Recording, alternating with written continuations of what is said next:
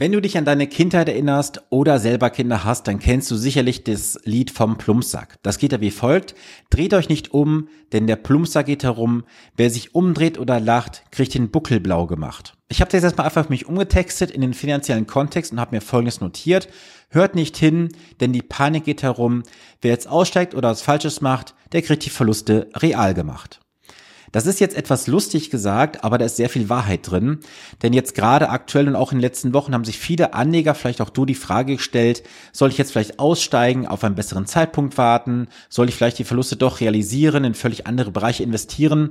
Ich möchte heute mal konkret fünf Gedanken an die Hand geben und auch Tipps, kannst du Gedanken oder Tipps nennen, ist mir völlig egal, ähm, um dich einfach mal vielleicht auf den Boden der Tatsachen zurückzuholen und dich einfach mal auf das Wesentliche zu fokussieren.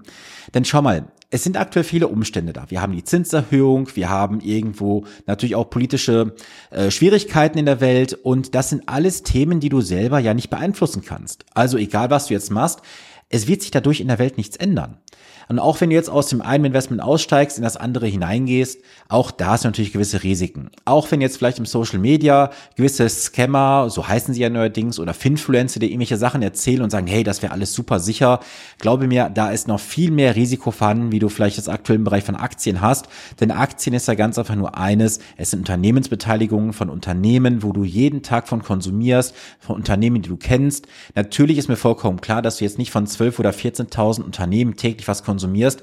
Aber mach dir mal einfach die Gedanken, was hast du morgens als erstes in der Hand? Richtig, irgendwie Duschgel, Shampoo, Zahnpasta. Das kommt von Procter Gamble oder Unilever. Natürlich dieses Unternehmen auch in meinen Portfolien drin. Dann geht's ja weiter. Dann hast du irgendwas von Coca-Cola, von Nestle, von Kraft, von wem auch immer in der Hand. Es geht weiter, du fährst zur Tankstelle bei den heute ja günstigen Benzinpreisen und das geht weiter über den Tag und ich wette, du hast mindestens mal am Tag mit 50 bis 60 Aktienunternehmen zu tun, wo du persönlich investieren kannst. Wenn du investiert bist, frag dich mal einfach, wann würdest du diese Sachen nicht mehr konsumieren oder gebrauchen? Also ich wette mit dir, dass wir dann passieren, wenn du zurück in die Höhle gehst und Mammutsjagen gehst oder wenn einfach der Atomkrieg in der Welt losgeht. Ich glaube, dann haben wir ganz andere Sorgen. Gedanke Nummer zwei. Irgendwann sind diese ganzen Umstände wie Zinserhöhungen, Krieg, politische Risiken, politische Spannungen auch wieder vorbei.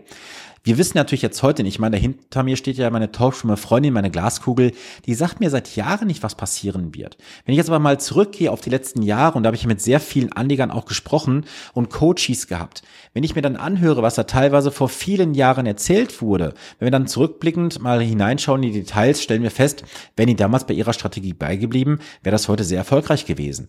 Und Punkt Nummer drei ist einfach folgendes, du könntest jetzt sehr günstig einkaufen. Schau mal, es ist ja gerade so, ich nehme dich mal mit auf meinen Monitor hier, da siehst du, ich habe jetzt mal hier alle Aktienunternehmen drin, die man so hier in diese Grafik reinbekommen kann. Eine Woche Performance siehst du alles tiefst rot. Das Ganze siehst du dann auch auf ein Monatsbasis, ein bisschen grünes zwischendurch drin. Drei Monate ist noch sehr viel rot drin. Sechs Monate und auf ein Jahr ist ein bisschen mehr Grün drin. Das heißt, du siehst jetzt aktuell, dass wir sehr viele Umstände haben, dass wir sehen, ja, die Welt ist gerade in Bewegung, wir haben gewisse Risiken, ja, die können wir nicht wegdiskutieren. Aber ändert das was an den Unternehmen, an den Umsätzen? Ja, gut, an den Umsätzen bestimmt, aber ändert das was an der Philosophie des Unternehmens? Ich meine, nimm das Beispiel Apple doch einfach mal. Egal, was jetzt in der Welt passiert, Apple stellt neue Produkte vor und vielleicht kaufst du ein neues Apple-Produkt. Also, Unternehmen machen immer Gewinne, solange die Wirtschaft halt am Laufen bleibt und neue Technologien halt nach vorne kommen oder Weiterentwicklungen. Punkt Nummer vier. Das hatte ich gerade schon so ein bisschen angeklungen. Welche sinnvolle Alternative hättest du aktuell? Also natürlich, du könntest jetzt in dieses ganze Thema NFTs, Kryptos und Baumplantagen, Hanfplantagen, wo auch immer investieren. Aber da hast du völlig andere Risiken. Und du musst einfach darüber im Klaren sein, der Aktienmarkt ist ja entsprechend reguliert. Also ob du jetzt in Einzeltitel investierst oder halt über das Konstrukt eines Fonds, alles das ist ja vom Gesetzgeber reguliert. Jetzt können natürlich wieder alle auf die Agenda kommen und sagen, ja, Sven, das ist ja alles reguliert und da kannst du ja nichts verdienen und äh, warum ist Krypto nicht reguliert, weil das ist ja völlig dezentral und so weiter. Ja, schön und gut. Aber auf der anderen Seite sage ich mir, das, was ja reguliert ist, hat ja auch eine gewisse, ähm, wie sagt man so schön, eine Standfestigkeit.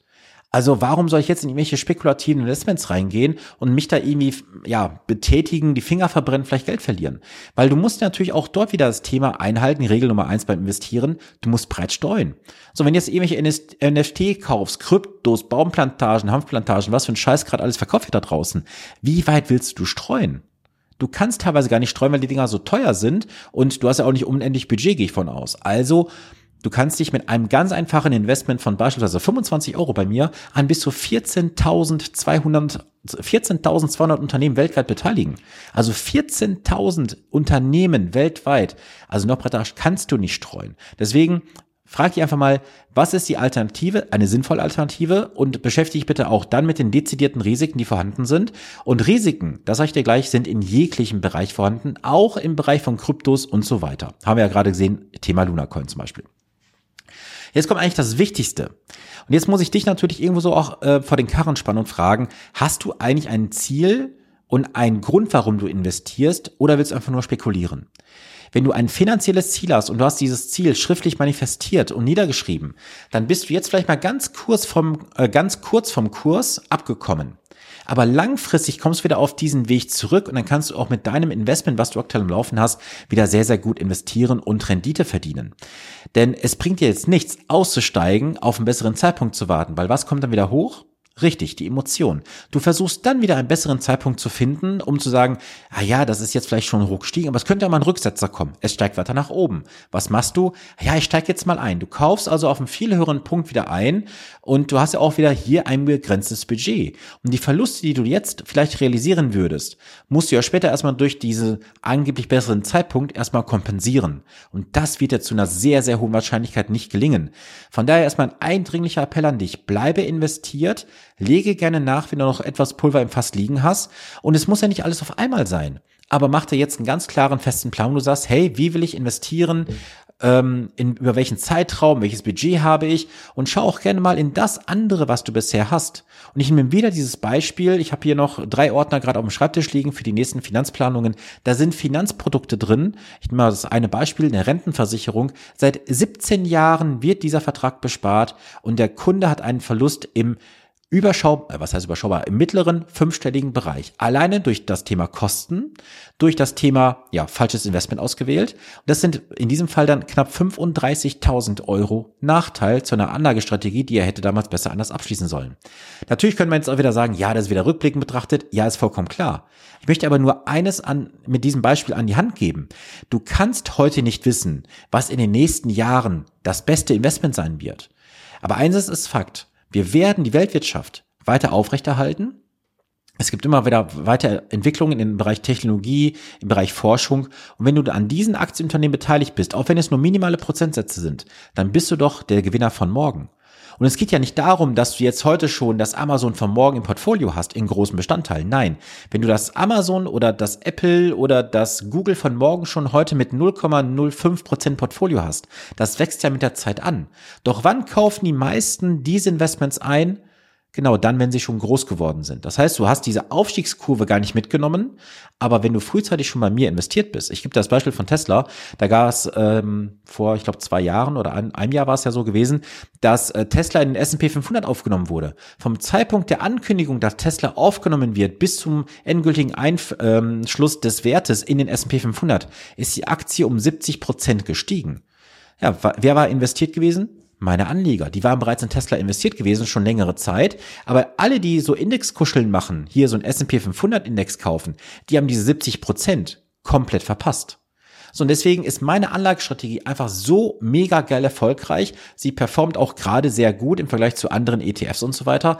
Und ich möchte einfach nur sagen, streue breit, denn breite Streuung bringt Sicherheit. Und diese Sicherheit, die brauchst du auch definitiv, wenn du diese fünf Punkte, die ich gerade dir erklärt habe, auch mal wirklich beherzigst, die verinnerlichst und auch mal darauf rumkausen sagst, Sven, da war durchaus das ein oder andere als Gedankengang bei gewesen. Das werde ich für mich mal persönlich umsetzen.